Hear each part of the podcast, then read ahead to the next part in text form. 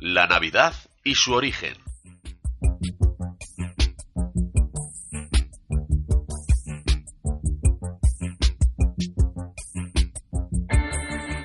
El espíritu se originó en el Pleistoceno, al menos a nivel erótico festivo.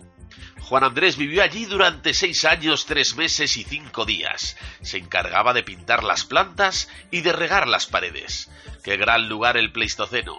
Luego vinieron los meteoritos, se fueron los dinosaurios y ahí empezaron las mutaciones. Juan Andrés se encontraba regando un cien pies cuando su perro Ezequiel decidió lamerle las corvas. En ese preciso momento, el ADN de los tres se unió y se formó la Navidad.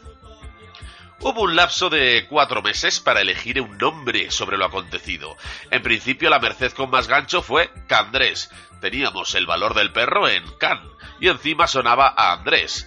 Eh, ni media vuelta. Se quejaba y con razón José Luis Rodríguez Zapatero, quien había acudido a la cita como observador internacional. Al final fue el azar, que no el aznar, el que decidió.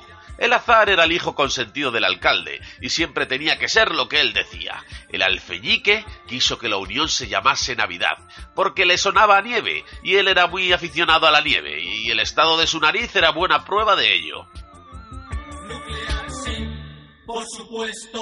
Pues lo dicho, si en estas fechas de alegría, familia y requesón se les acerca a un hombre trajeado con cien patas de perro, os arrima la cebolleta y quiere leeros los manifiestos perdidos de Aurora Bautista, pues ya sabéis que no solo sabréis su nombre, sino también su origen.